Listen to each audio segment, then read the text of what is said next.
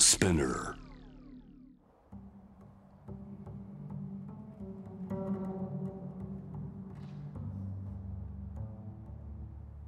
藤原信也新東京漂流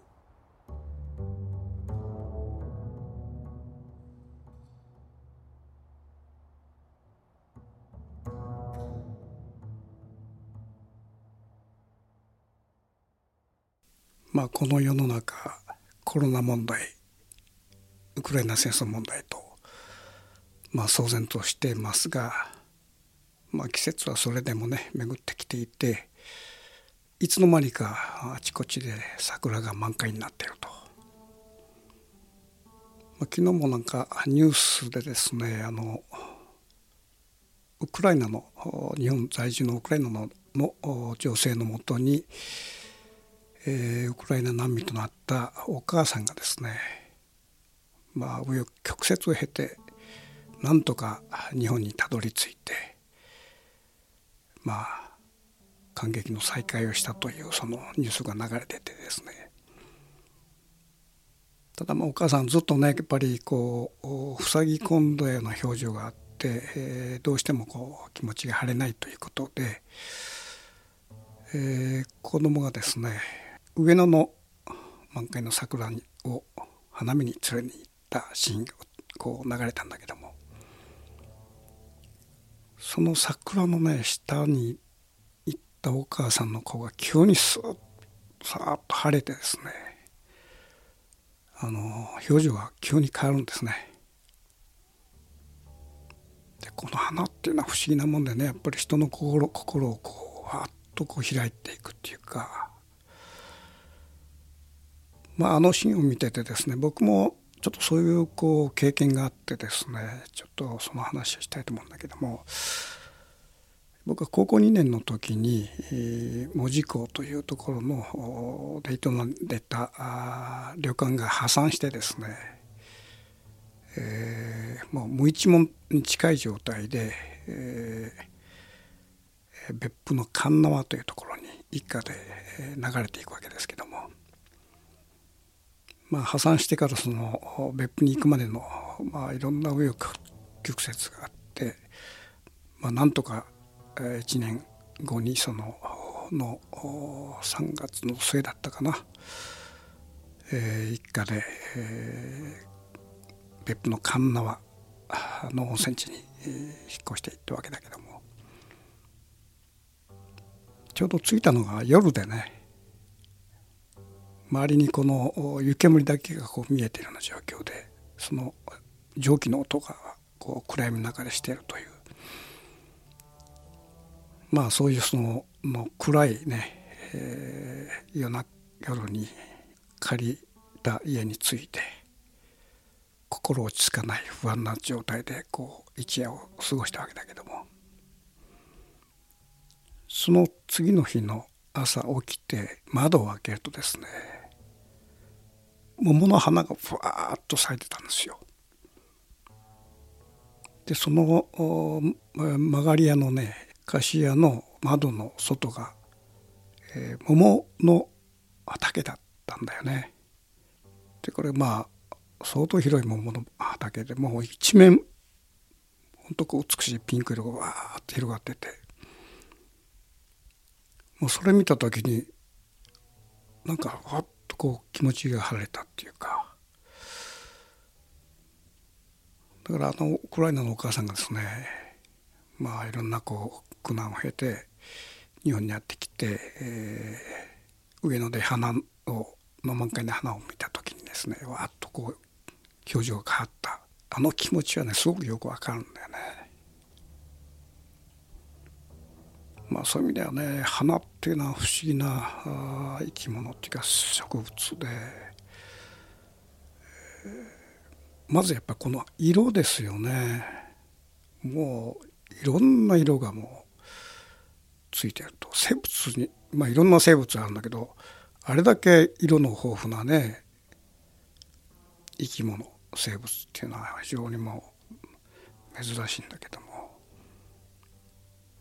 この色が何で花に色がついてるのかと。これ極めて単純なね疑問なんだけども。それはあの僕はまあ旅しててねあこれじゃないかなと思ったことがあって。あのまあ昆虫だとかね蝶だとかそういうものがその花に向かあの止まるわけでしょう。探していって。それでその時にまあ花粉を媒介してその行くというその花がそれによってこう、えー、拡散したりこう生きながられるという、まあ、ことがあるわけだけどもその花が見つけやすいように目立ちやすいように色がついたんじゃないかと。でそれを思ったのはですね以前あの四国を旅してる時にあるあのお寺の境内に座っててその前にあのお地蔵さんがあったのね。そのお地蔵さんにはあ舞掛けがかかってた。その舞掛けがですねあの花模様だったんだよね。赤と緑の緑の葉っぱと赤いあの花の模様だったんで鮮やかな。そうするとねしばらく見てるとそこに結構蝶が来るんだよ。上の方ささささと飛んでて急にファッと降りてきてあのおじいさんの前前掛けにパッとこう止まれ止まって一瞬止まるんだけどもあこれがまあそれは本当の話じゃないっていうことを気づいてパッと行くことがですね結構ね、えー、2 3 0分座ってるとね何回かあったのね。だからこの、まあ、蝶とかね昆虫っていうのは、まあ、匂いとかそういうものじゃなくて視覚で、えー、その花を探してんだろうということがそれで分かったわけよ。ということはやっぱりあの昆虫は視覚によってその花を探してるから遠くでも目立つように花には色がついてるんだろうと。その時初めてね実地でこう理解したというか。まあそんなちょっと面白いことがあったんですけどね。それからまああの瀬戸内海のあの島に行った時なんかではですねあの赤い小さな金魚草ってなんだけどこれがわーっとこうあの群れなしててその上にこう蝶が 2, 2頭回ってのね交尾をしてるのかなと思って見てたら2頭の蝶がのの1頭がですねスッとこう鼻の下に入ったのね。で1頭まああのどっかに行っちゃった。これ不思議だなと思ってあの金魚草の茂みの下をずっと見るとさっきまで飛んでた蝶がですねスーッとこう下に、えー、地面にすでに落ちてるわけよ。それでよく見るとねその蝶の下にまたもう一つ蝶の死体があったんだよね。まあ、不思議っていうかこれたまたまその金魚草の上に飛んでいた蝶が臨終臨終の時にスッとこう鼻の中に入っていってたまたまそこに他の蝶があってそこに重なったというふうに思ってもこれはちょっとなかなかこうピンポイントで、そこに行くって不思議だなと思ってまあそういう意味ではねこう花の周辺っていうのは不思議なことがあるなと。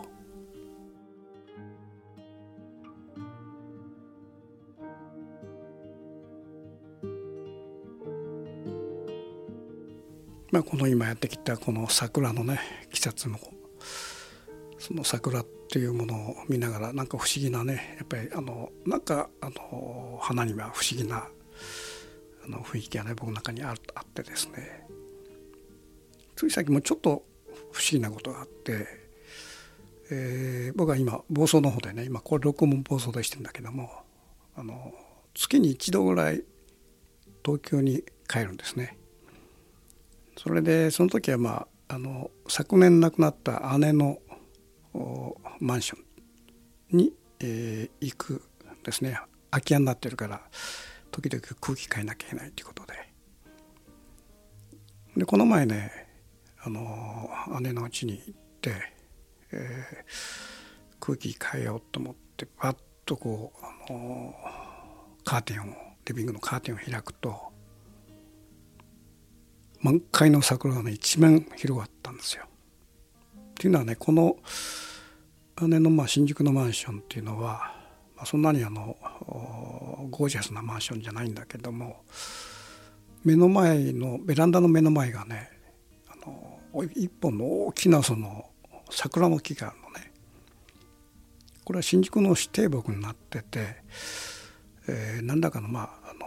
保全のための、まあ、補助も出てるらしいんだけどもこれがねまあ青空の下で見事に満開にバーッと咲いてた。姉の家のマンションの前に桜があるっていうのは当然僕も知ってるわけでまあたまに時々ねあの満開に電話して、えー、あ綺麗だなと思うようなことが何回もあったわけだけども、まあ、今回ねあの花あの姉の家行った時はその桜の意識は全くなかったんですよ。ただそのカーテン開いた時にバッとこの満開の桜が飛び込んできた時におっと思ってねなんかこれ、えー、姉がねあのわざわざその日にを選んで僕が来るように仕向けたのかなと、まあ、非常に不思議な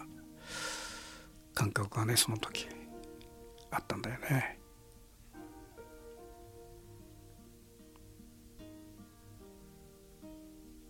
まあその桜を見ながら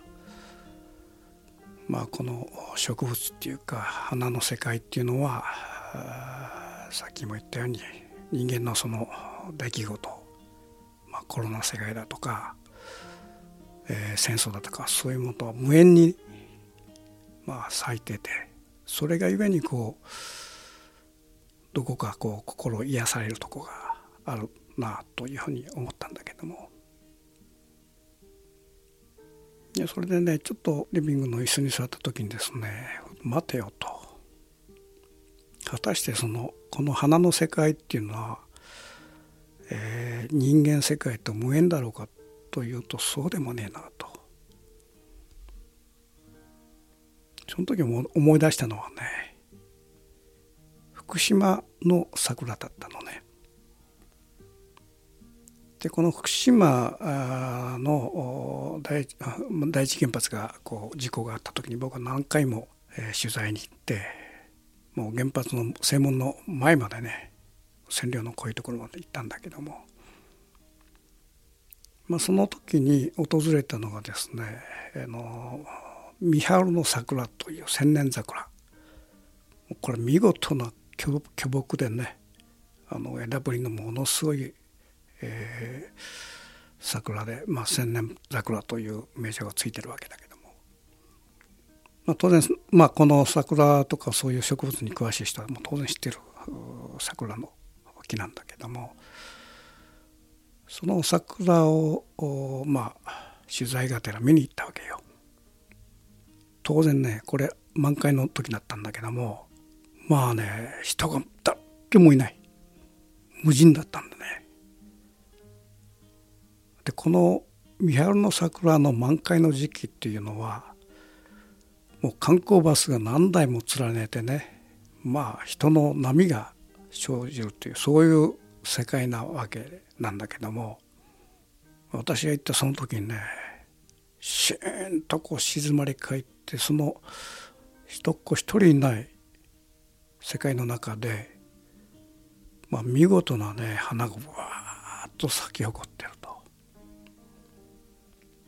初めて僕はその宮のね千年桜を見てああこれはすごいやさすがに綺麗だなと思って近づいていったんだけどもただねこの大分木の桜ってのは本来ねそんなに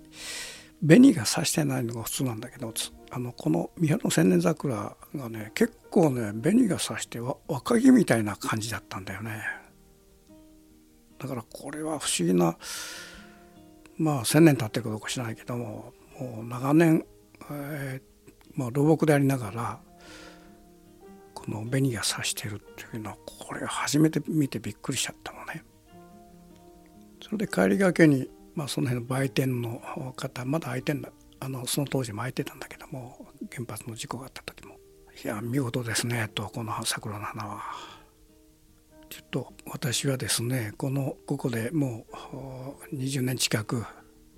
店を開いてるけどもこんなに美しい三春の千年桜は初めてですよと花好きももう普段のもう、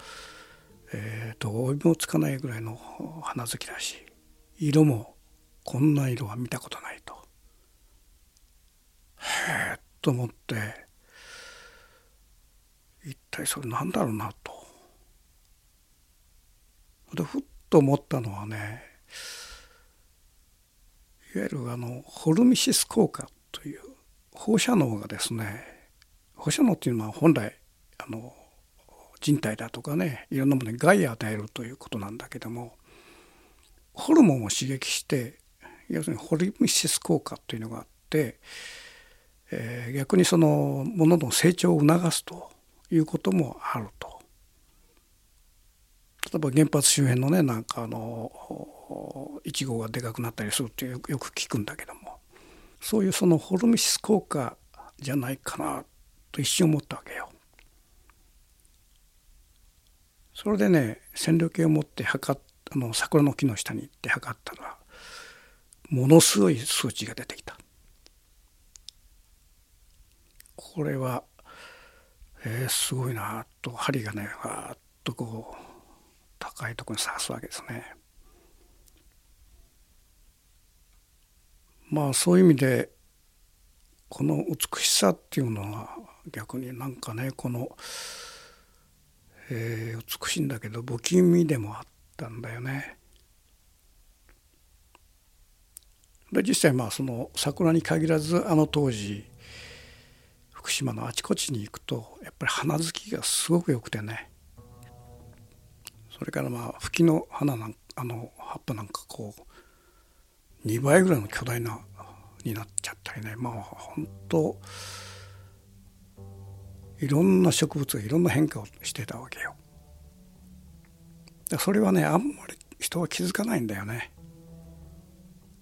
僕写真家だからそういうもの直に見ちゃうからすぐあこれちょっと違うなっていうのが分かる。で地元の人もねやっぱりその千年桜の花好きの良さだけは気づいてたみたいだよね。